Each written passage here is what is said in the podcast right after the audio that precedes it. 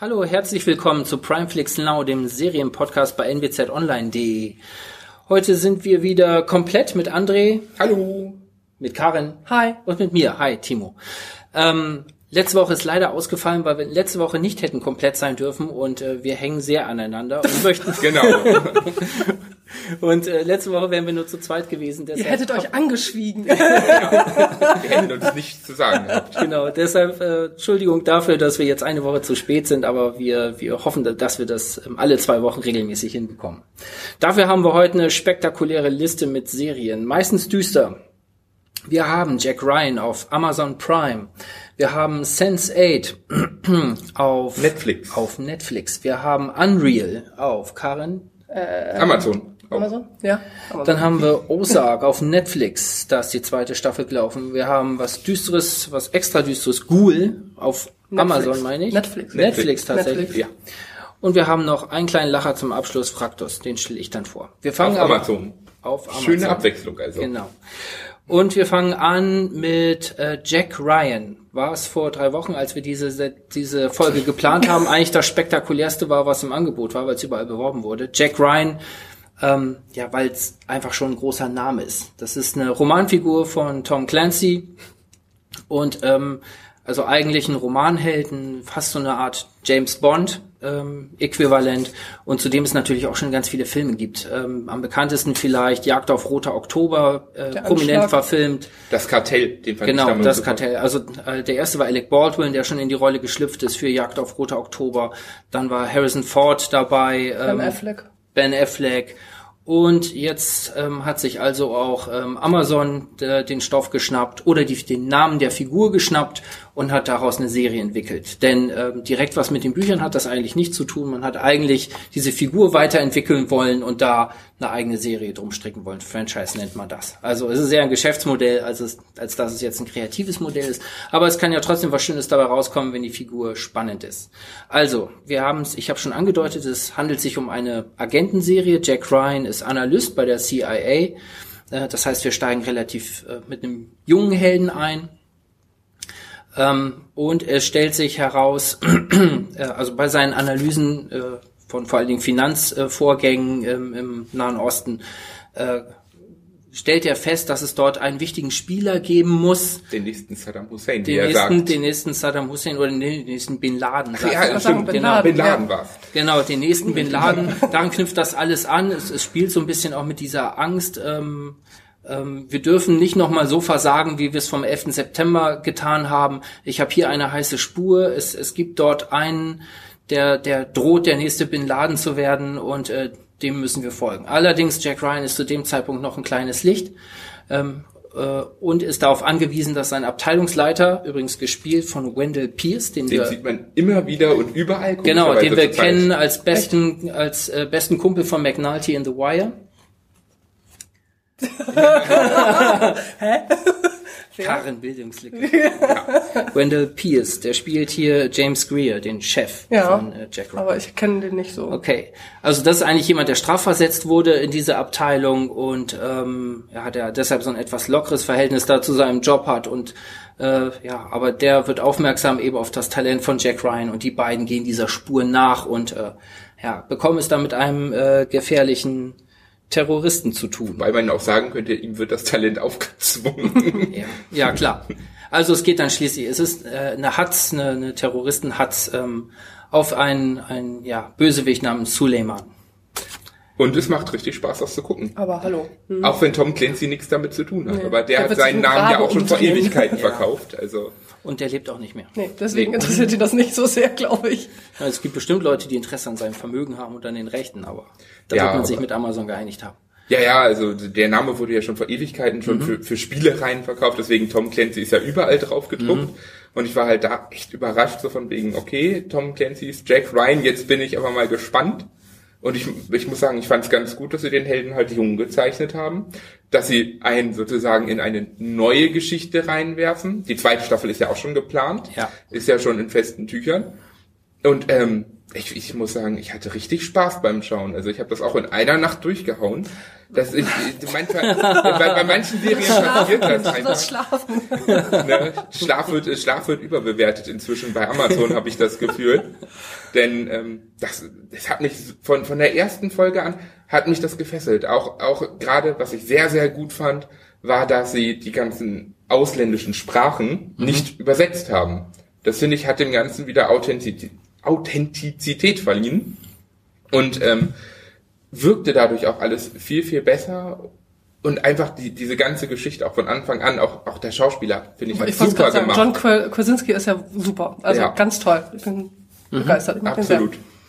Also ich, ich fand es auch gut oder äh, ich habe leider nicht so viel geguckt und ich bin ja so nebenbei Gucker, deswegen haben mir die Untertitel jetzt eher ein bisschen, bisschen schwer getan. Aber ähm, ich fand es gut, dass er auch so ein bisschen menschlicher dargestellt wird, der Jack Ryan.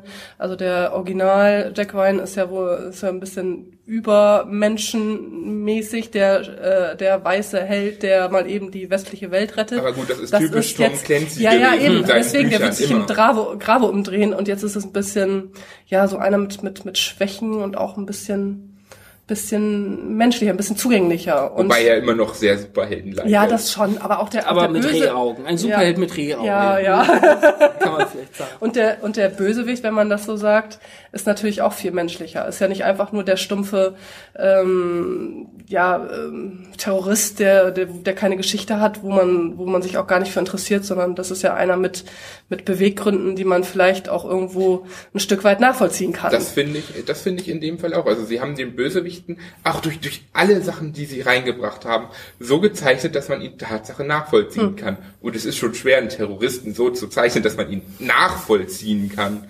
Und da hat man sich, Da hat man sich viel Mühe gegeben, tatsächlich das nachzuzeichnen, wo der herkommt, welche Erfahrungen der gemacht hat.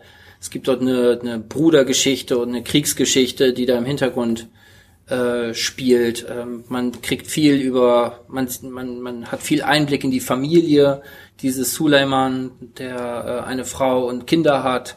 Ähm, da fährt man, also eigentlich ist das eine spannendere Figur fast als der Held, der ja ein mhm. bisschen, ich finde den Helden eher ein bisschen blass. Aber hübsch. Ja, ja, ja, ich weiß.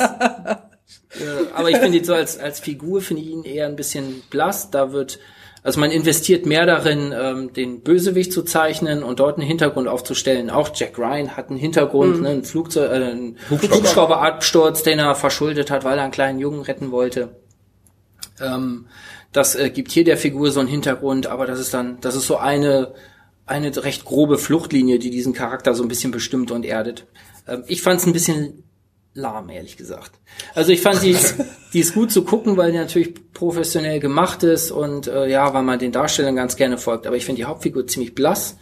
Ich finde auch die Umwege, diesen Bösewicht ähm, zu zeichnen, etwas ermüdend hier und da. Also ich finde, man, man merkt den, Autoren da so ein bisschen, ja, eben diese Mühe an, dass man, man will jetzt kein, man, normalerweise sind das gut böse Geschichten. So zu Zeiten des Kalten Krieges, wo die Clancy-Romane herkommen, da waren das ganz stumpfe, gut böse Sachen. Nun ist die Zeit ja nun vielleicht auch erzähltechnisch einfach vorbei, da muss man, dem muss man nicht nachtrauern. Ähm, aber ich finde, hier spreizt man sich doch arg drumrum um diesen Konflikt. Ja, ich finde es auch eine Geschichte haben. Also ich finde, aber das haben sie ja auch gesagt. Sie haben mir zuerst überlegt, ein richtiges Buch von Tom Clancy in eine Serie ja. zu verwandeln und haben dann gesagt, nee, sie wollen den Konflikt lieber in die moderne Zeit bringen. Ja, ist ja auch Und okay. da, daher finde ich es halt auch gut, dass sie alles so beleuchten, denn das wird in der modernen Zeit zum Teil mhm. nicht mehr gemacht. Das und ich will damit auf keinen Fall irgendwen im Schutz nehmen, mhm. aber dass diese Menschen, die so fanatisch sind, oft einen Grund dafür haben, den sie zwar nur selber sehen und den sie selber ausleben. Und dieser Grund mag noch so falsch sein, aber es ist ihr Grund und dass sie das so stark einbringen, finde ich eigentlich ziemlich gut gemacht. Klar, man hätte hier und da ein bisschen weniger machen können, aber insgesamt muss man halt sagen, sie haben es gut hingekriegt. Und was ich sehr, sehr gut gemacht finde, ist, wie extrem geplant der vorgeht mit allem, was er macht. Mhm. Das hat mich wirklich zum Teil ziemlich überrascht, dass sie das so gut reingebracht haben. Und auch die Geschichte mit seiner Frau, die Schauspielerin, wollte ja zuerst gar nicht diese Rolle spielen, mhm. weil die Ehefrau des Terroristen ihn verlässt mit mhm. den Töchtern. Und das geht ja gar nicht im arabischen Raum.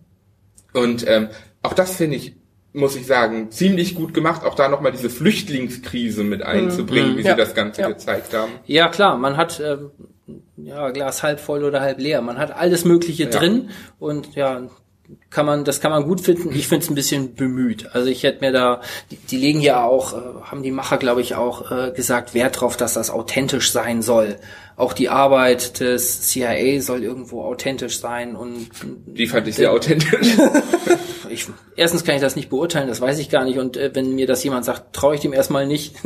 ähm, es ist, es ist eine Serie und ich finde die, ich finde die ehrlich gesagt ich finde die arschglatt. Mir ist die zu glatt. Ich habe die auch, ich konnte das, ich konnte das gut gucken, aber ich fand es dramaturgisch und erzählerisch aber doch ich find, sehr Ich finde diese ganzen Geschichten, jetzt zum Beispiel auch dieser Drohnenflieger, der da auch ja. mit sich da, also es sind doch alles so schöne, schöne Nebenstränge, die da, also mir gefällt das auch gut. Was ist los? Dir gefällt es, mir gefällt es, dir gefällt es nicht so gut. Es kommt selten vor. Ja, ist so ein, so ein kann man gucken, aber mich beeindrucken diese, diese ganzen Teile nicht. Also gerade auch diese Nebengeschichte mit dem Drohnenpiloten. Ja, das ist auch, das ist für mich wieder genau so ein Beispiel. Ja, ist wieder sehr bemüht. Also so ein ich ich finde es insgesamt kann man jetzt nicht erläutern, gemacht. ohne ohne ja. das zu spoilern, hm. wie das da ausgeht. Es ist vielleicht auch ein bisschen übertrieben und bemüht geht, kann ich dir durchaus recht geben. Aber ich finde es trotzdem, es gibt dem Ganzen so eine gewisse Abwechslung noch, weil man sich auch die ganze Zeit fragt, wie hängt der jetzt damit zusammen hm. und alles. Mhm. Ne, genauso wie die Ärztin ja ganz am Anfang eingeführt wird, die er kennenlernt hm. und sowas, wo, wo man sich auch so denkt, ist das so eine typische Liebesgeschichte, die sie da jetzt irgendwie noch mit einfliegen und, und alles mögliche. Die fand ich zum Beispiel auch ziemlich beliebig. Ja, ja die, die war austauschbar, absolut. Aber die Art und Weise, wie sie die Rolle eigentlich angelegt haben, fand mhm. ich gut gemacht. Ich guck's weiter. Also ich bin noch nicht ganz durch. Ich werde es auf jeden Fall weiter gucken. Noch eher als manche andere Sachen, die wir so besprochen haben. Okay. Gut, also ich hab's durch und ich weiß aber nicht, ob ich mir die zweite Staffel jetzt antun. Hm. Ich finde, ich finde ganz ehrlich, also ohne spoilern zu wollen, der Abschluss, der ja dann auch zu der zweiten Staffel führt, mhm. da dachte ich mir wirklich so, naja, gut, also sonst haben sie ja versucht, das Ganze so logisch wie möglich zu zeichnen. Aber irgendwer hatte wohl keine Ahnung, wie man einen guten Übergang macht, um eine zweite Staffel hinzukriegen.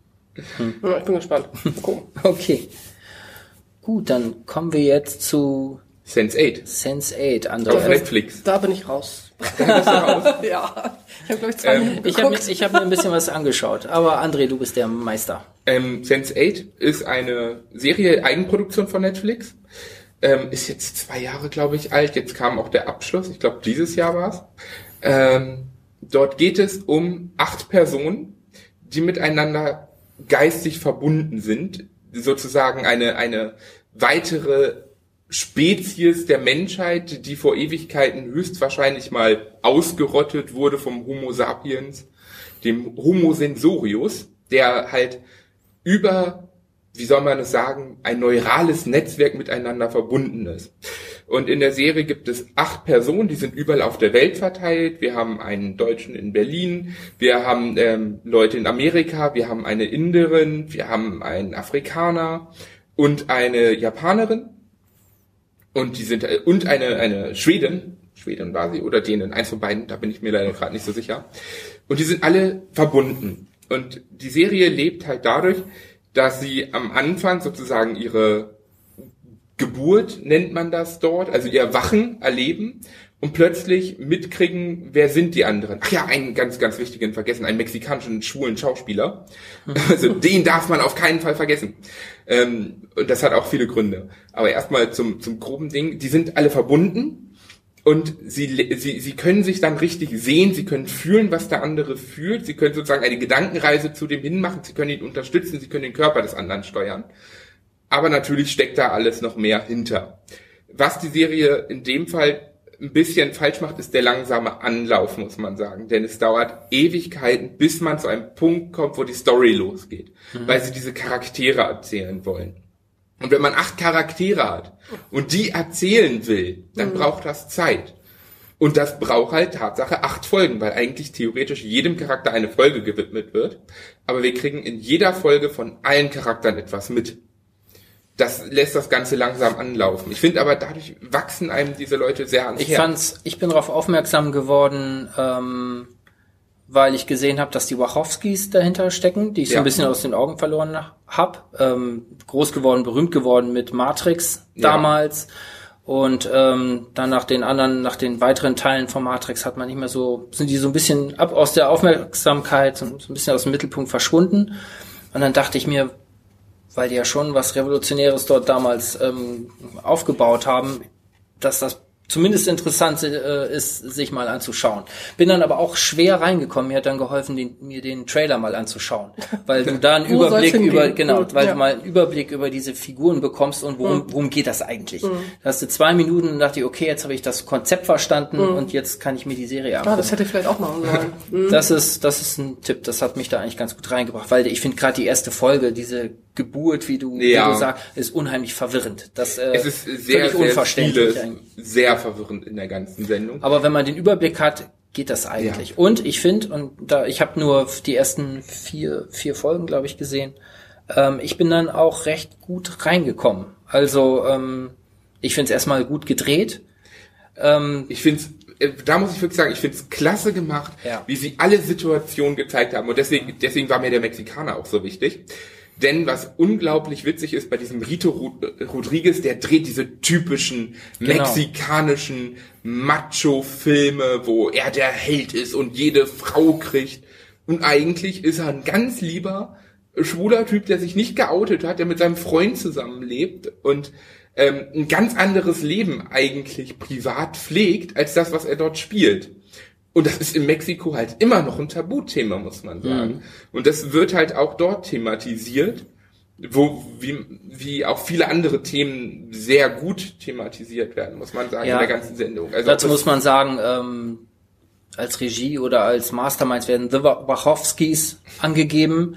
Ähm, man muss auch sagen, die haben eine Geschichte. Ich kann das jetzt gar nicht so im Detail nachzeichnen, aber hat sich einer oder haben sich beide geschlechtsumwandeln lassen. Beide. Beide, Beide sogar, ne? Mhm, beide. Und also, das zeigen wir halt auch durch die eine Das sind halt auch, auch selber, selber Menschen, die diese Gendergrenzen für sich durchbrochen haben. Und eigentlich, das kann man jetzt mögen an, dem, an der Serie oder nicht, das wird einem natürlich auch in der Serie um die Ohren gehauen. Es geht immer, es geht immer um Grenzen durchbrechen, ob das, äh, also es gibt gar keine, es wird ja so diese, diese Trennung der Individuen aufgelöst. Das ja. ist ja, darum geht's ja eigentlich in der Geschichte. Also Mann, Frau, Sexualität, ähm, du, ich, Kultur hier, Kultur da.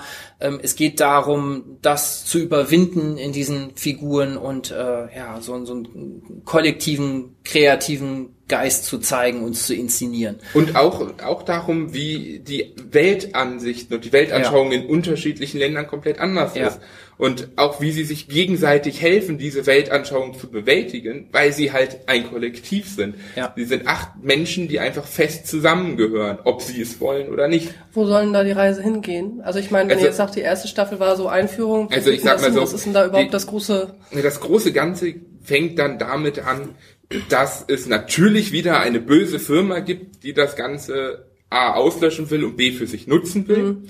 Und ähm, dass es dort auch noch einen eigentlich ziemlich gut gemachten Antagonisten gibt, finde ich. Der wird halt erst später eingeführt. Ist das nicht der Typ, der gleich in der ersten Folge schon bei der... Ja, genau. Da wird er gezeigt, bei, bei der Geburt sozusagen wird er Ach, kurz gezeigt. Ja, dann, ja, ja, ja, Der Typ mit der Brille. und dem Bart. und, genau, und der wird halt später zum richtigen Antagonisten. Es wird eine richtige Hetzjagd, eine Verfolgungsjagd auf allen Ebenen, wie viel dahinter steckt. Und das ist auch unglaublich spannend gemacht, hm. muss man sagen. Und es war eigentlich mal eine dritte Staffel geplant, es wurde nach der zweiten abgesetzt. Ah, okay. Es gibt ein gutes Ende? Ja, denn sie haben gesagt, die Fans haben halt gesagt, wir wollen noch mehr. Und mhm. Netflix hat gesagt, okay, wir geben euch ein anständiges Ende. Mhm. Wir drehen einen Zwei-Stunden-Film, mhm. um das Ganze abzuschließen. Na, Halleluja. Ich hatte jetzt gerade noch so ein leichtes Lost-Gefühl, aber dann ist ja gut. Nee, was, was man allerdings bei der Serie sagen muss, sie nehmen Zeiten, also von den Folgen auch nicht so ganz ernst. Denn wir haben zwischendurch auch normale Folgen, die anderthalb zwei Stunden gehen mal. Mhm. Dann geht's immer wieder eine Stunde zehn, dann geht's immer wieder nur 50 Minuten.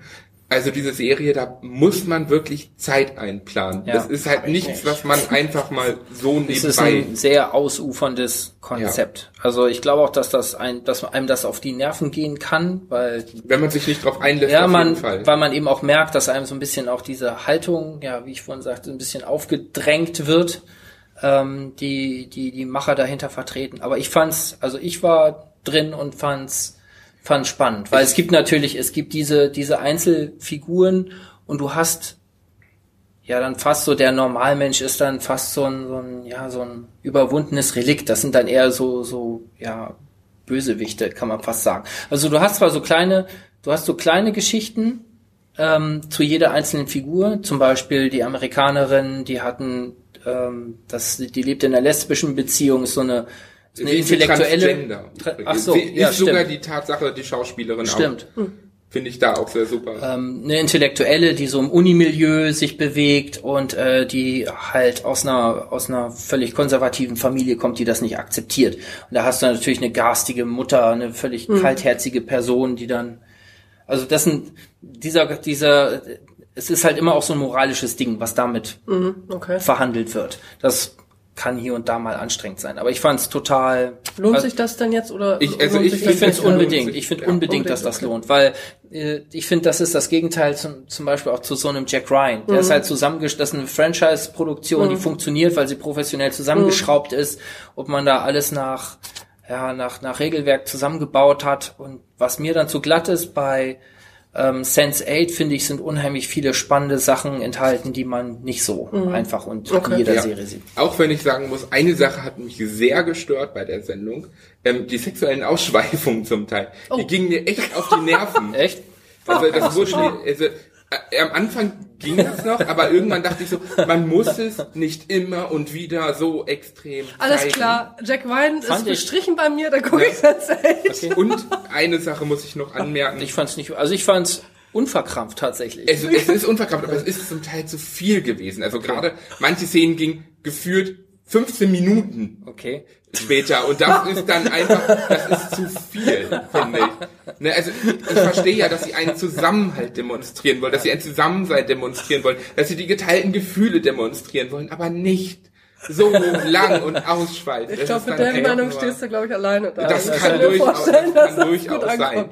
Aber mit welcher Meinung ich bestimmt nicht alleine dastehe, ist, dass ich acht richtige Geburten, wo ein Köpfchen rausgequetscht wird, sehen muss. Da hätte so. mir auch eine gereicht. Das kommt in den ersten Folgen, vier Folgen nicht vor. Nein, das kommt später vor, da kommen die okay. alle hintereinander. Wer sowas nicht sehen muss, der kann da gerne vorspulen. Diese Szenen bringen einem absolut nichts, außer dass man eine tolle Attrappe einer Geburt sieht, wo der Kopf rauslutscht.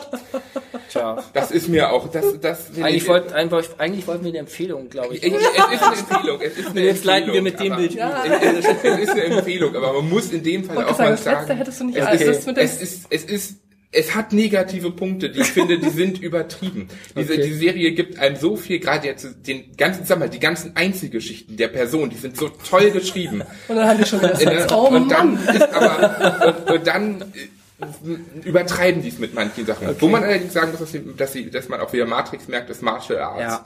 Unglaublich toll Es gibt Martial Arts auch noch? Ja. Alter. Da ist alles drinne. Wir haben, wir haben Drogen, wir haben Sex, wir haben Gewalt, wir haben Ballereien, wir haben Explosionen, wir, wir, wir, wir, Geburten. wir haben alles. Ja, also, fassen wir zusammen, wir sind verwirrt von dieser, wir von dieser verwirrt. Serie. Eindeutig, aber eine Empfehlung. Eine Empfehlung. Allerdings sollte man acht Stunden einplanen, um sich einzuarbeiten. also, zwei Staffeln in, in unbestimmter Folge zu sehen auf... Auf Netflix. Okay.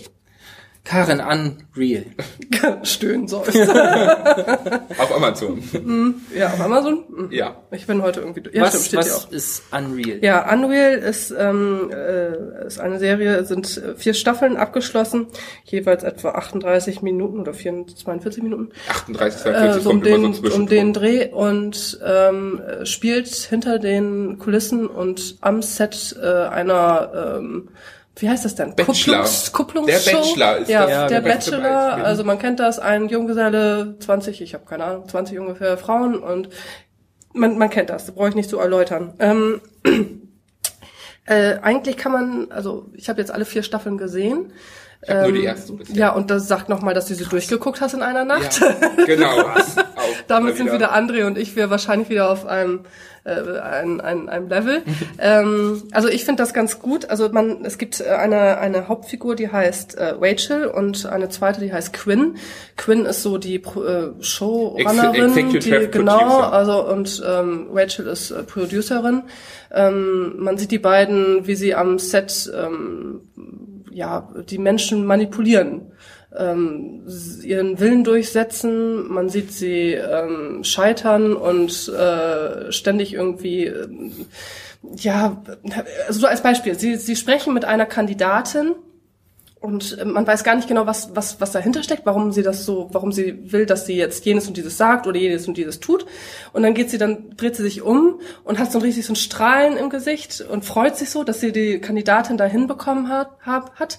Und am Ende von dieser Show, wenn abends dann die Show produziert wird mit diesen ganzen ich gebe dir eine Rose, ich gebe dir ein, was weiß ich, diesen ganzen, und dann reagiert die Kandidatin genau so, wie das alles eingefädelt wurde. Und dann ist das so ein, so ein Quotenbringer. Das ist so der, der Hit. Die freuen sich abgöttisch und äh, was, was sie da inszeniert haben und was sie da wieder an Quote reingebracht haben und dass ihr ganzer Plan aufgegangen ist. Ähm, das ist fies. Also das muss man sich nicht vormachen. Das ist echt scheiße. Ich muss, ich muss dazu Tatsache sagen, du sagtest, wir sollen die erste Folge gucken. Ich ja. habe es ja dann durchgebinged. Ich habe die erste Folge geguckt und ich dachte mir, verdammte Scheiße, das ist mein alter Job gewesen. das ist, das ist eins zu eins der Grund, warum ich aufgehört habe mit der Scheiße. Ist das fies, ja. Ja, das ist nämlich, und man kann wirklich sagen, was dort gezeigt wird, das ist so am Ach, Set. komm, nee, das will ich jetzt nicht also hören. Also nicht, nicht, das ist, äh, das ist doch echt. Später, später ist es ein bisschen übertrieben, muss man sagen, am ja. Ende der Staffel. Da wird es ein bisschen viel. Aber vom Prinzip her ist es genau das, was passiert der Drogenkonsum, der Sex untereinander, die ganzen Intrigen, die ganze Scheiße, die einem vorgelogen wird, der ganze Mist, der einem vorgespielt wird, das Dahinlenken, das Manipulieren, das ist eins zu eins das, was da passiert. Und das sind noch nicht mal Sympathieträger. Man, man hat ja nicht mal das Gefühl so, oh, man freut sich nicht mit ihr, man ist, äh, man, man bedauert sie, also Rachel und Quinn, Rachel noch ein bisschen mehr als Quinn. Äh, man, man, man leidet nicht mit ihnen, sondern man, man guckt sich das an und ist einfach nur ein bisschen angewidert. Ja. Und denkt sich, Leute, reißt euch doch alle mal bitte einmal ganz kurz am Riemen und seid doch mal ein bisschen menschlich. Aber es geht doch um die Quoten. Ja, es geht nur um die Quoten und nur darum, irgendwie seinen, seinen Willen durchzusetzen und nur um irgendwie die Leute zu manipulieren. Das ist es, hm. das, daran geilen die sich auf, das finden die toll. Und äh, man, man fiebert aber nicht mit diesen Hauptfiguren mit in dem Sinne, dass man also Nein. ich wünsche ihr, ich wünsche ihr alles Gute, aber es, es, es, sie ist so ein schlechter Mensch, ne? Also es natürlich. ist so ein schlechter Mensch. Aber um so einen Job zu machen, musst du ein schlechter oh, Mensch ist, sein. Ist das fürchterlich. Also ihr ist alles egal. Also in der vierten Staffel setzt sie noch auf einem einem, einem drauf. Also da ist äh, Vergewaltigungen werden drunter gespielt. Es gibt äh, Selbstmorde und Mordversuche und ich habe keine Ahnung was. Natürlich ist das alles überzogen, aber wie diese Figuren darauf reagieren, ist so abartig das ist, also wie gesagt, also in der ersten Staffel, vieles davon habe ich Tatsache eins zu eins auch erlebt, muss ich halt zugeben. Das, das ist ein Grund, warum ich da ausgestiegen bin. Ähm, wobei ich Gott sei Dank nur als Kameramann tätig war. Also ich frage mich immer, wie Kameramänner so etwas auch mhm. zulassen können. Ähm, da muss man wirklich sagen, das ist echt schlimm. Aber ich muss sagen, die Sendung, weshalb ich sie durchgeguckt habe, ist, sie ist verdammt gut gemacht. sie, sie, sie ist unglaublich gut gemacht und man möchte wissen, wie geht's weiter, was ne? kommt da jetzt noch? Und man hat immer noch den Hoffnungsschimmer, dass sie die, die Kurve doch noch nee, kriegen. Den, den also, hatte ich nee, warte, also es gibt noch zwei und drei und vier und es gibt immer so zwischendurch so Momente, wo du sie so ein bisschen, bisschen greifen kannst. Also ich rede, spreche jetzt hauptsächlich von Rachel, Quinn hat öfter mal welche, aber es gibt immer so Momente, wo du denkst so, wenn du jetzt genau diesen Weg weiter einschlägst, wenn du das jetzt genauso weitermachst, dann kriegst du die Kurve und du wirst, wirst glücklich werden und dir wird's gut gehen. Warum machst du das nicht? Und dann haut sie da wieder richtig rein und zerstört sich wieder selbst. Also sie ist so richtig so ein, sie, sie, sie lebt davon, wenn es ihr schlecht geht. Das findet sie richtig gut auch. Ja, zum Teil schon. Was ich, was ich wirklich toll gemacht finde, ist, wie sie das Ganze produziert haben. Du hast einmal diese Produktion am Set, mhm. wo du wirklich so siehst, das ist jetzt Show, was sie mhm. aufnehmen. Und dann hast du diese ganze Produktion hinter dem Set, mhm. wo sie es auch halt auch geschafft haben, diesen Showcharakter auszublenden, auf eine ganz andere Art und Weise das Ganze aufzunehmen und zu verarbeiten und daraus etwas ganz anderes zu schneiden, dass du mhm. so wirklich das Gefühl hast, das ist, ja. das ist eine Parallelwelt, das ist mhm. wirklich gut gemacht und ich finde halt auch, ich, ich finde es sehr schön gemacht, auch, auch mit den Frauen vor Ort und mhm. dem Bachelor sozusagen, mhm. diese Charaktere, finde ich mhm. echt toll und was dabei zum Teil rumkommt. Es ist alles und, explosiv. Also ja. es ist explosiv und es ist viele Spannungen. Und sie sprechen richtig viele Tabuthemen an, finde ich mhm. auch. Und das mhm. machen sie, das machen sie zum Teil sehr, sehr gut. Auch mit psychischen Krankheiten mhm. und sowas. Muss man sagen, auch auch äh, häusliche Gewalt und alles Mögliche bringen sie rein, wie das Menschen zerstören kann und das alles halt verpackt in diesen in dieses Zuckerguss. Hochglanz, ja. in diesen Hochglanzzirkus. Ja den wir ja zum Teil hier in Deutschland auch haben mit dem Bachelor. Mhm. Und da ist ja der Witz, ähm, wir haben ja auch den ganz normalen Bachelor, aber es gibt ja auch die Kategorie andersrum, die Bachelorette. Und da hat man ja schon gemerkt, andersrum funktioniert das nicht, weil Männer lassen mit sowas nicht machen, äh, nicht mit, mit sich sowas machen. Die feiern dort einfach, die wollen einfach nur Spaß haben, die wollen in einer tollen Villa sein, sich besaufen und alles mögliche. Mit, mit Frauen, äh, Frauen glauben daran, so von wegen, ich finde hier meinen Traummann, bei Männern klappt's mhm. einfach nicht. Ja. Muss man sagen. Also wer sich das angucken will, also meine Empfehlung ist, erste Staffel kann man gut durchgucken, das funktioniert super. Das ist die zweite, dritte so kann man sich sparen. Die dritte hat ein schönes Ende, die vierte ist einfach nur noch frustrierend, weil das nochmal alles getoppt wird. Also es ist nochmal noch mal schlimmer und sie, also Rachel ist da die, die das Böse in Person, kann man fast sagen. Es hat auch ein, also auch die die ähm, die Chemie zwischen Quinn und Rachel, die können nicht miteinander, die können nicht ohne einander, die gönnen der anderen nicht, wenn sie irgendwie auf einem glücklichen Pfad ist. Das, merkt man das ist die, die ganze, ganze Zeit, Zeit, die reiben sich aneinander, die die die passen nicht zusammen, wollen zusammenpassen und das, also also diese Chemie hat man ja auch schon in der ersten Staffel. Ja, und also vierte Staffel ist, also ich habe jetzt, ich, wie gesagt, also ich war nach der dritten war ich schon echt froh. Ach, guck an, das ist jetzt das Ende. Es ist gar nicht so schlecht geendet. Und dann haben sie in der vierten Staffel nochmal alles wieder umgedreht und nochmal wieder. Musste ja okay. Fürchterlich, ja. Also ich hoffe, es ist jetzt endlich vorbei. Also ich habe es gerne geguckt, aber es ist ich hab, ein bisschen böse. Ich habe mich da nun rausgehalten, weil ich habe eine Folge gesehen und mir gedacht, den Mist guck ich. ich dachte, die imitieren ihr Produkt, das, worum es gehen soll, diese Hochglanzsendung, das imitieren die stilistisch und machen es, zeigen es noch, also zeigen so, stellen so alles Grelle nach vorne, mhm. eigentlich das, was ihr auch eben gesagt habt, aber bei allem, was ihr so gesagt habt, was so spannend und toll ist, das will ich gar nicht wissen. was, was wirklich witzig dabei ist, muss man sagen, ist, die Person, die das Ganze macht, die Regie führt, von der die Idee kommt, die hat die ersten zwei Staffeln The Bachelor in Amerika gedreht. Also mhm. die weiß, wie es hinter okay. den Kulissen ja. abläuft. Ja. Eine Frau vom Fach. Ja. Und wenn und, du das jetzt auch nochmal bestätigst, das also macht mir jetzt ein bisschen Angst, ehrlich gesagt. Ich kann auch leider so bestätigen, muss ich sagen. Also hm. in Deutschland ist es da nicht anders. Und es ist nicht nur der Bachelor, es ist hm. das komplette RTL 2 Programm. Ja, da gibt's ja noch ganz viele. Ich habe ja keinen Fernsehen mehr, aber äh, kann ich verstehen, Love bei den Scheiß was weiß ich nicht alles. Ja, ich bin ja mit Netflix und Amazon ja. Sky ganz gut ausgelastet. Also. also ein Tipp für Schmerzunempfindliche. Ja, eindeutig. Also man muss man muss einiges mitnehmen können, hm. finde ich schon, okay. um ja. da durchzukommen. Und wenn man irgendjemanden eine Identifikationsfigur haben möchte, äh, da kriegt man sie nicht. Nein, da kriegt man da kriegst du einen haufenweise Negativbeispiele, wie es nicht sein sollte. Okay. Was haben wir noch auf dem Zettel? Ozark haben wir auf dem Zettel. Ja. Da ist nämlich, das stelle ich vor, ähm, das ist eine Serie, die auf Netflix läuft und äh, die erste Staffel hatten wir sogar. Die erste Staffel hatten wir. War ich da überhaupt schon dabei? Da warst du schon dabei. Das war noch mit Dennis. Ah, kann ich mich nämlich gar nicht mehr dran erinnern. ist gar nicht bei mir, ist Die gar nicht bei Dennis und ich damals besprochen. Ach so. Und mich hat's wahrscheinlich nicht so, so Du warst damals, glaube ich, nicht so interessiert, aber okay. vielleicht ja jetzt. Ja, ich habe jetzt, weil mit der zweiten Staffel wurde wieder viel Werbung betrieben und dann habe ich einfach mal reingeschaut in die erste und habe die sofort. Alles durchgeguckt, ja. Ja, alles durchgeguckt, tatsächlich. Fand ich total spannend. Vielleicht kann man ja kurz mal eben sagen, worum es geht. Ähm, Hauptfigur ist Marty Bird. Ähm, gespielt von äh, Jason, Jason Bateman. Bateman. Ja. Das heißt, ein prominentes Gesicht, die ähm, diese der Hauptfigur spielt. Ähm, das ist ein Finanzberater in Chicago, der von einem Freund ähm, ja leider in die Fänge eines ähm, Drogenkartells gespielt wird. Die leisten sich ähm, kann man so sagen, dass er reingespielt wird. Ja, man kann natürlich auch sagen, er ist mitverantwortlich. Ja, ja. ja also er ist aber doch, also er hat doch mitgemacht da schon. Ja, ja, ne? deswegen. Das, das, ja, das ja, ja, schon. klar, klar. Also ganz, aber auf jeden Fall, jeden Fall geht's, geht's drum, ähm, äh, sie fliegen auf, ähm, sein Freund wird, wird erschossen, wird hingerichtet und ja, er versucht sich jetzt ähm, irgendwie aus der Affäre zu quasseln. Er versucht seinen Arsch zu retten. Er versucht seinen um Arsch zu retten. Genau, genau zu sagen. Also er versucht, das ist eigentlich auch so die Dramaturgie dieser ganzen Serie. Eigentlich besteht permanent Lebensgefahr und dass er durch durch diese Kartellkiller äh, exekutiert wird und jedes Mal, wenn er in so einer Situation ist, versucht er dem wieder irgendein Geschäft anzu, anzudrehen und aufzuschwatzen, dass er das hinkriegt und dass er ja, dass er ihnen was zu bieten hat und dass er ihnen nützlich sein kann. Was will er machen? Was schlägt er in Chicago vor? Er kennt da ein kleines, äh, kleines Küstenörtchen und äh, das sei die perfekte Umgebung, um Geldwäsche im großen Stil zu betreiben und das kriegt er wundervoll die Ozarks. hin. Die Ozarks, genau, die titelgebenden Ozarks. Ähm, er versucht, dass es sein Angebot 500 Millionen Dollar will er dort waschen innerhalb von einigen Monaten. Und dann fährt er also mit seiner Familie dorthin, richtet sich doch äh, dort ein, hat nun diese Vorgabe, die er erfüllen muss, wenn er nicht hingerichtet werden will, samt seiner ganzen Familie. Und ähm, trifft dort eine, na, eine ganz eigene kleines, so ein kleines eigenes Biotop vor. Mit Leuten, die ihre eigenen Geschäfte am Laufen haben, mit äh, eigenen kriminellen Strukturen dort. Und äh, ja, dort muss er halt gegen einen ein Hinterwäldlerparadies. Ein Hinter, genau. Es ist also nicht, es sind nicht die aufgeklärten Touristen, die er dort findet und äh, die das Geld äh, ja einfach hin und her schieben, sondern es ist ja ein Hinterwäldler.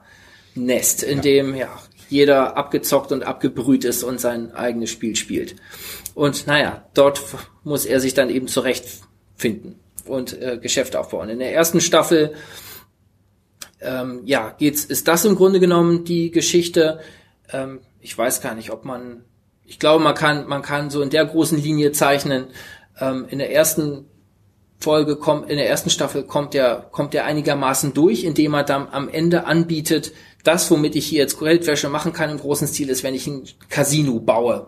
Und ähm, damit rettet er sich quasi in die Geschichte der zweiten Staffel und in der zweiten Staffel geht es dann darum, dieses Casino, dieses Casino aufzubauen. Das ist so die Ordnung dieser ersten beiden Staffeln. Ja, die erste fand ich total stark.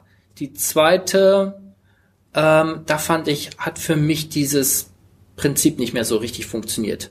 Ich also ich fand die Charaktere immer in der ersten Staffel total spannend. Für mich hat diese, diese, ja, man kann sagen, diese Hochleistungsdramaturgie äh, hat gezogen, dass er in jeder ausweglosen Situation sich wieder irgendwie rausquasseln kann mit irgendwas. Ähm, es ist ja, es ist ja, äh, man kennt diese Dramaturgie aus anderen Filmen schon, aber hier ist es nochmal noch mal zusammengezurrt und nochmal noch mal drängender und spannender. Und ich finde, irgendwann ermüdet sich das, weil irgendwann denkt man sich, okay, jetzt haben die das zehnte Mal mit ihm Geduld gehabt und er hat sich jetzt schon neunmal rausgequasselt.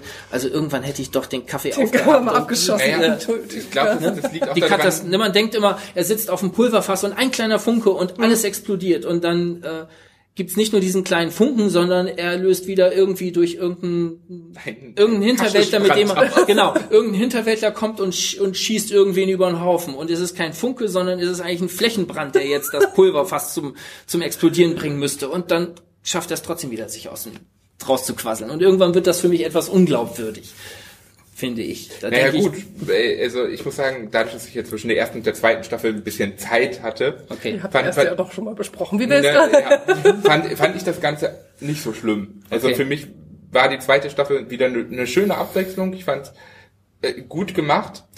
Ähm, mich haben zum Teil ein bisschen ein paar Charaktere genervt, mhm. wo ich mir sage, meine, meine Güte, wie kann man so doof sein? Wie kann man so doof sein? Wie kann man nur erwarten, dass irgendwas keine Konsequenzen hat, was man macht? Gerade wenn man mit solchen Leuten zusammenarbeitet. Wen meinst du? Ich meine jetzt vor allen Dingen die, die Ehefrau von ähm, der Hinterwäldlerfamilie, denen das Land für das Casino gehört. Okay. Ähm, diese Frau, die bringt ein echt zur Weißblut. Da denkt man sich, meine Fresse, man, man, man braucht doch einfach einen Charakter, der es einem immer wieder versaut. Ne? Denn sie ist die Person, die eigentlich immer dabei ist, wenn es darum geht, hey, wir machen das Ganze jetzt richtig gut, wir ziehen das durch, alles läuft.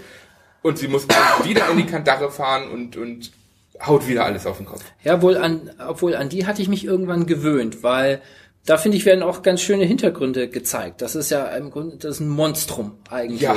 Ähm, wo, wo man sich denkt, ja, die ist keinem rationalen Gedanken nee. zugänglich aber sie wird dann einmal, es wird ja dann so eine kleine, es gibt auch so kleine schöne Rückblenden, die einfach nur erzählt werden. Ja. Also du siehst die beiden da als altes Ehepaar, als altes Hinterwäldler-Ehepaar, ähm, die da ihre eigenen Geschäfte am, am Laufen haben und die ja völlig, völlig irrational handeln und die gar nicht für die Argumente dieses Quasslers Marty Bird zuständ, äh, zugänglich sind eigentlich.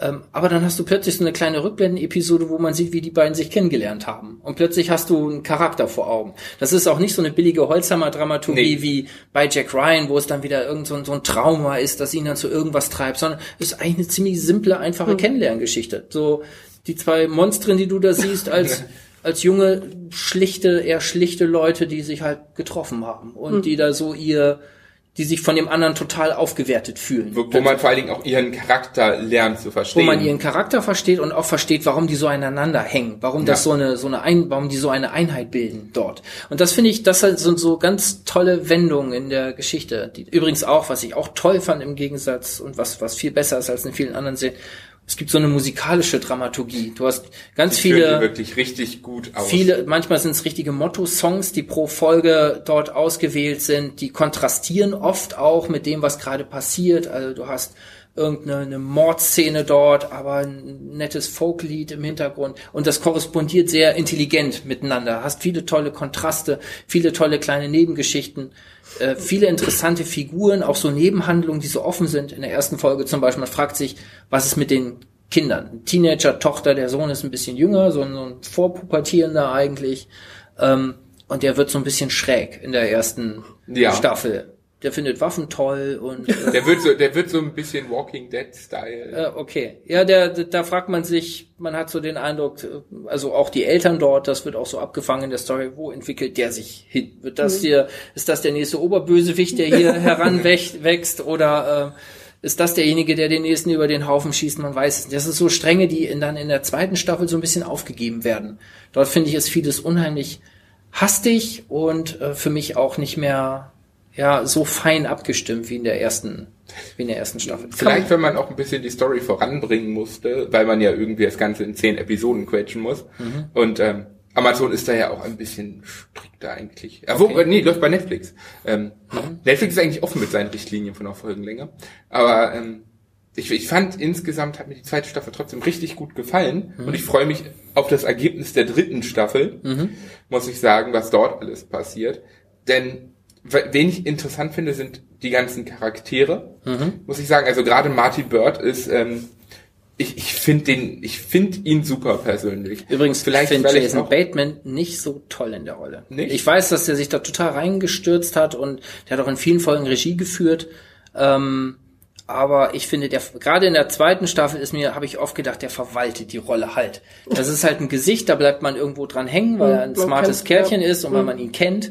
Ähm, aber ich habe mir oft gedacht, dafür, dass du hier permanent in irgendwelchen absoluten Ausnahmesituationen bist, in denen du gerade in dem gerade droht deine Familie hops zu gehen und er guckt eigentlich immer nur äh, irgendwie angestrengt in die Kamera und äh, denkt sich aus, was er jetzt wieder daher quasselt. Also da da finde ich kommt viel zu wenig eigentlich rüber. Da wäre mir ein, ein Darsteller, der ein bisschen mehr Facetten zeigen kann, Ich finde, ich finde aber für den Charakter funktioniert das, weil er ist halt mal, er ist, er ist ein Zahlenmensch, er ist kein großer emotionaler Mensch, er ist ein Logiker, er durchdenkt die Sachen, er versucht immer schnell eine logische Lösung zu finden, Ja, die für alle das beste Ergebnis bringt. Und das finde ich macht er auch ganz gut. Und was ich sehr gut finde, ist, äh, wie sie die Entwicklung seiner Frau reingebracht haben über die Ja, ganzen Folgen. Also ich habe ich hab nur die ersten zwei Folgen gesehen äh, und da fand ich sie schon recht tough. Also sie mutiert ja relativ schnell auch zu von so huch, wo bin ich denn jetzt hier gelandet? Was soll das? Was, was machst du? Entschuldigung. Und äh, mutiert ja doch recht schnell zu, wird ja recht schnell. Ja, aber in der zweiten cool, Staffel ne? wird sie halt so richtig tough. ja super. Laura Linney übrigens, also Ja, auch auch eine Darstellerin, auch. die man aus größeren Filmen kennt. Ja, ich Ich gar überlege keinen- auch gerade, ich weiß es Also ich kannte auf jeden Fall das irgendwo. Gesicht aus. Ich, es gibt doch diesen irgendein so ein Exorzismusfilm ist das auch. Du mit Der- deinen Exorzisten. ja, ja. meine geheime Leidenschaft, das Exorzieren. So. Also auf jeden Fall, ich, ich weiß nicht, ob die nicht auch schon mal Oscar nominiert waren, aber auf jeden Fall auch ein Gesicht, das man, das man kennt. Und stimmt, die wird so ein bisschen, die hat so ein bisschen dieses, das ist so eine, so eine House of Cards. Ja, Ja. ja, ja, genau. So ein House stimmt. of Cards ja, Verhältnis, Richtig, ne? daran hat sie mich auch erinnert. Ja. Also eigentlich, er ist eigentlich der Spieler im Vordergrund und der, der es laufen lässt, aber sie ist, Mhm. Sie ist auch nicht ohne, ne? Genau, Ja, sie ist ja. auch nicht ohne. Vor allen Dingen kriegt sie das halt in der zweiten Staffel wirklich, dass sie dann auch Ja, ja. mehr Stritten zieht, muss man sagen, und Ja. immer wichtiger wird. Und deswegen interessiert mich halt auch gerade nach dem Finale der zweiten Staffel die dritte Staffel, weil ich gerade dann wissen will, wie es weitergeht. Okay. Denn man landet an einem Punkt, wo man sich sagt, okay, jetzt, jetzt kann es halt noch mal richtig spannend werden, wie sie das Ganze rumbringen. Übrigens, Lieblingsfigur, die coolste Figur für mich in der Serie ist die Tochter von der Hinterwäldler, von der zweiten Hinterwäldler-Familie. die Blondine, die für ihn arbeitet. Ja, genau. mhm, genau. Also so drei, drei Jugendliche, nee, Quatsch. Äh, In so einem, in so einem abge, Wohnwagen. in so einem abgeranzten Wohnwagen leben die irgendwie im Wald. Der, das Familienoberhaupt sitzt im Knast und äh, zwei Onkel äh, wohnen da mit und zwei, zwei Jugendliche und sie ist so, keine Ahnung, Ja, Jugendliche, Teenager, äh, um die 20, vielleicht ein bisschen jünger. Ja, so grob. Aber ähm, stahlhart und äh, hat dort die Geschäfte im Griff, vermittelt zwischen ihrem Knasti-Vater und eigentlich die, am Anfang eigentlich fast so, so ein gleichwertiger Gegenspieler für Marty. Wird dann aber zum engsten Verbündeten. Wird dann aber zum Verbündeten. Aber man weiß nie so richtig, was die vorhat. Nee. Finde ich eigentlich die spannendste Figur. Weil Von der Entwicklung her muss man sagen, auf jeden Fall, weil immer wieder auch Sachen eingespielt werden, wo man denkt, okay, wie entscheidet sie sich genau. jetzt, weil man sich wirklich nicht sicher sein kann. Ja. Das finde ich haben sie also unglaublich gut gemacht. Schönes Panorama in vielen spannenden, interessanten Figuren. Auf jeden Fall ein Tipp, auch wenn ich die zweite Staffel nicht mehr Und so worauf ich nochmal, was, was ich nochmal frage, was Dennis mich, nur eine klitzekleinigkeit, die Dennis mich nämlich damals gefragt hat, ist dir am Anfang aufgefallen mit dem Logo, was da drin ist? Denn am mhm. Anfang in diesem O sind immer vier Gegenstände, die über die mhm. Sendung verteilt äh, spezielle Ereignisse auslösen. Mhm. Und das ist mir bei der ersten Staffel damals nicht aufgefallen. Und jetzt bei der zweiten habe ich drauf geachtet und das ist echt cool, wenn man das weiß. Also auch für die Leute, die jetzt neu anfangen, immer mal auf diese Gegenstände okay. achten mhm. und dann darauf achten, was damit abgeht. Das ist sehr okay. witzig. Also ein Tipp von uns. Genau. Ähm, Ozark, Netflix, zwei Staffeln. Cool. Dann haben wir noch Ghoul. Cool. das ist dein. Ja, komplett andere Richtung. Indischer Horror, wobei ich Horror jetzt, also finde ich jetzt nicht so Horror, also es ist äh, nicht so schlimm, wie das jetzt im ersten Mal klingt. Es geht um ein, ähm, ja, ein, ein, ein System, wo man, das wird nicht leider weiter ausgeführt, ist auch nicht wirklich wichtig, wo man Leute denunzieren kann, wo es irgendwie eine Lehre gibt, der man folgen muss und wo es Terroristen gibt und ähm, dementsprechend, was hat so ein System zur Folge? Richtig, ein tolles Gefängnis. und ähm, es geht eigentlich nur um dieses Gefängnis. Eine äh, junge Frau wird da hinbeordert, äh, also in, ein, ein, eine Soldatin wird dahin beordert ähm, ähm, und ähm, ja, man weiß nicht so richtig, was sie da eigentlich soll. Sie war selber weiß es auch nicht und ähm, es ist eigentlich ähm, sind da wie viele Gefangene? Acht bis zehn Gefangene sind da, glaube ich, die äh, befragt werden sollen und äh, sie soll damit helfen, diese diese Terroristen oder diese vermeintlichen Terroristen zu befragen. Das ist alles sehr dunkel, sehr düster, sehr niedrig Klaustrophobisch. Ja, klaustrophobisch, genau. Also es ist wirklich alles sehr, sehr bedrückend. ähm, und äh, bei diesen Ach Gefangenen ähm, kommt ein neuer dazu, so ähm, der, der touristische Heiland, wenn man so möchte. Und ähm, terroristisch. Terroristischer Heiland, was habe ich gesagt? Äh, touristischer. Der touristische Heiland. der ist ja auch, das ist ja auch Und ähm, der entpuppt sich als Ghoul. Und ähm, ich weiß, also Ghoul gibt es irgendwie ganz viele verschiedene Definitionen. In diesem Falle ist das jetzt so, dass er jemanden, wenn er jemanden, also ein äh, muss ein muss eine dämonische Persönlichkeit sein.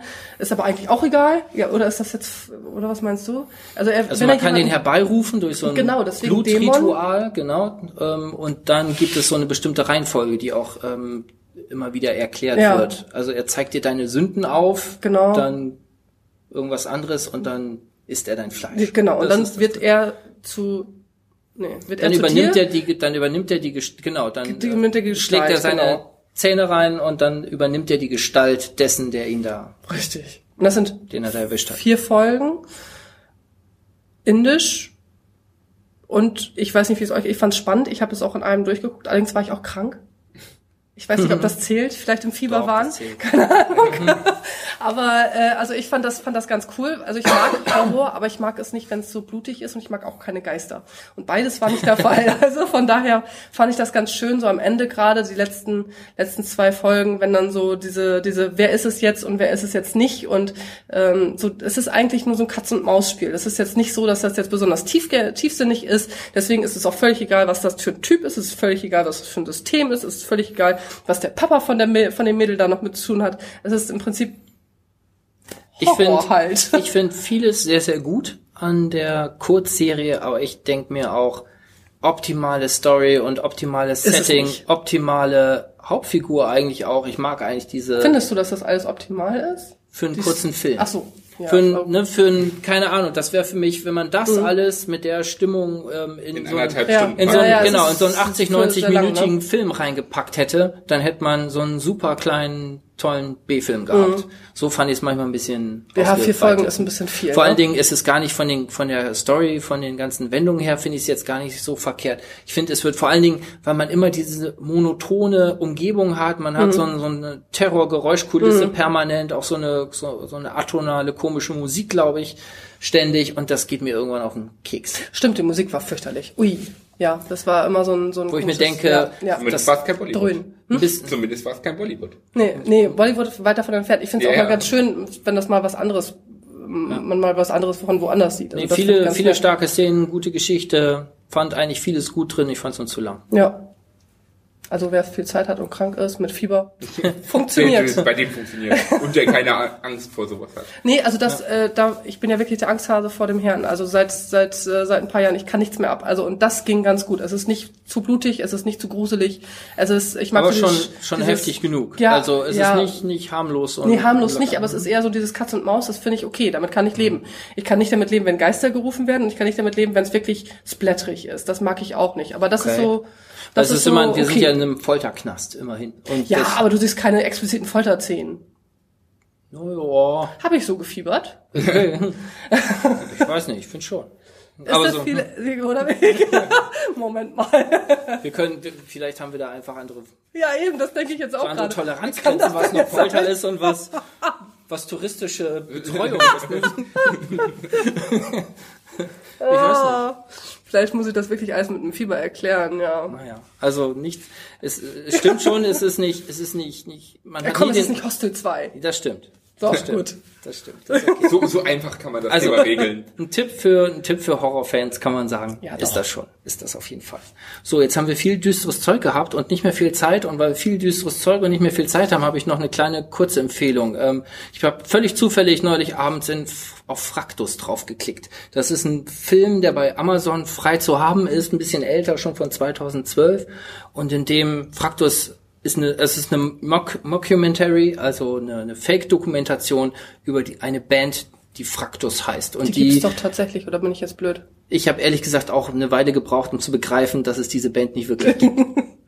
weil der Name so plausibel ist und weil man ganz am, also David Striso ist so der die Erzählerfigur. Ich. Äh, Striso ist die Erzählerfigur und ähm, ähm, am Anfang äh, werden halt auch berühmte Interviewpartner äh, aufgefahren. Also ähm, wie heißt er? Ähm, Stefan Remmler von Trio ähm, und äh, Jan Delay, äh, HP Baxter von Scooter, die werden dort alle in so Interviewszenen äh, gezeigt, wo die völlig glaubhaft versichern, dass Fraktus eigentlich das große Vorbild war für oh. die ganze Techno-Szene und für das, was sie gemacht haben. Stefan, Stefan Remmler sitzt da bierernst und sagt, diese Reduktion aufs Wesentliche, das, das hat Fraktus viel besser gemacht, als wir das mit Trio hinbekommen haben. Also da denkst du dir schon, oh Respekt, was ist denn das? Und du hast dann, ne, also total geschickt gemacht ähm, und äh, die Geschichte ist dann, dass äh, die Band ist abgetaucht irgendwann im Streit und Striso versucht, die wieder zusammenzuführen. Und dann wird so absurd, so äh, abstrus, man erkennt dann auch schnell Heinz Strunk, also Studio Braun sind die Köpfe dahinter. ähm, Heinz Strunk spielt, äh, spielt einen, den es dann auf, äh, ich weiß gar nicht, ob Malle oder Ibiza verschlagen hat, wo er so ein, so ein, so ein, ja, so ein Krawallschlagerproduzent geworden ist und da Der sieht aber auch so aus, wenn ja, ja, man völlig, völlig, also total komisch, lange nicht mehr sowas Witziges, sowas Komisches gesehen, ähm, hat total Spaß gemacht. Also wer das noch nicht kennt, ich habe mal rumgefragt, einer von denen ich gefragt habe, wusste, dass es diesen Film gibt, hat ihn aber auch nicht gesehen. Äh, einfach mal reinschauen. Und ich oute mich jetzt, ich dachte, es gibt die Band, weil ich habe gerade nachgeschaut, irgendwie 2012 ist das schon und ich habe tatsächlich gedacht, es gibt diese blöde Band. Okay. Und du hast nicht versucht, dir ein Album runterzuladen? Nein, ich habe gedacht, äh, ich glaube, ich habe auch irgendwie, ich weiß nicht, ob den Song auch oder so, äh, ich weiß es nicht mehr, ist schon okay. lange her. Also, noch ein Tipp zum Abschluss. Das war's für heute bei Primeflix Now. Uns gibt's zu hören auf äh, iTunes natürlich, auf nwzonline.de, bei Podcaster, bei radio.de inzwischen. Was? Ja. Sind wir bei Spotify noch? Ich ja, wir sind, wir sogar sind noch bei Spotify. Spotify. Und bei Stitcher. Und bei Stitcher. Soundcloud. Noch noch War da irgendwas mit Soundcloud? Nee, nee. Doch, ja, Soundcloud kann man uns wow. auch hören, aber. Googelt uns, ihr werdet uns finden. Wir sind überall. Bis zum nächsten Mal. Vielen Dank. Tschüss.